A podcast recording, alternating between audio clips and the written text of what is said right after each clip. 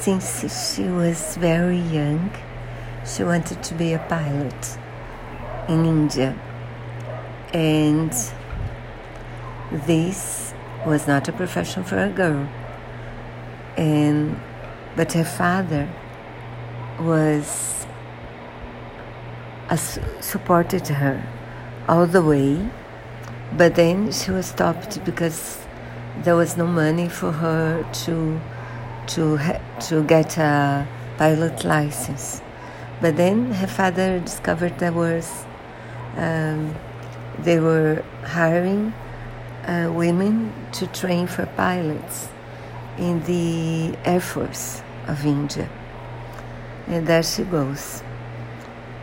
But it's not easy because, you know, men didn't support her, didn't believe in her, suspected her of being uh, frail and weak.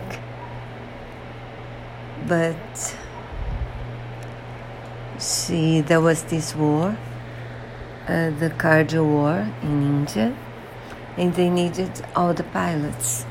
And she had been trained by one uh, an officer who believes in her.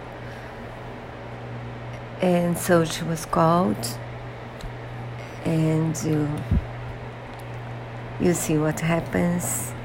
It's a moving movie. A movie movie, yes. And the actors are good. The music also the stories. You know it's predictable but it's a nice one. I hope you enjoy it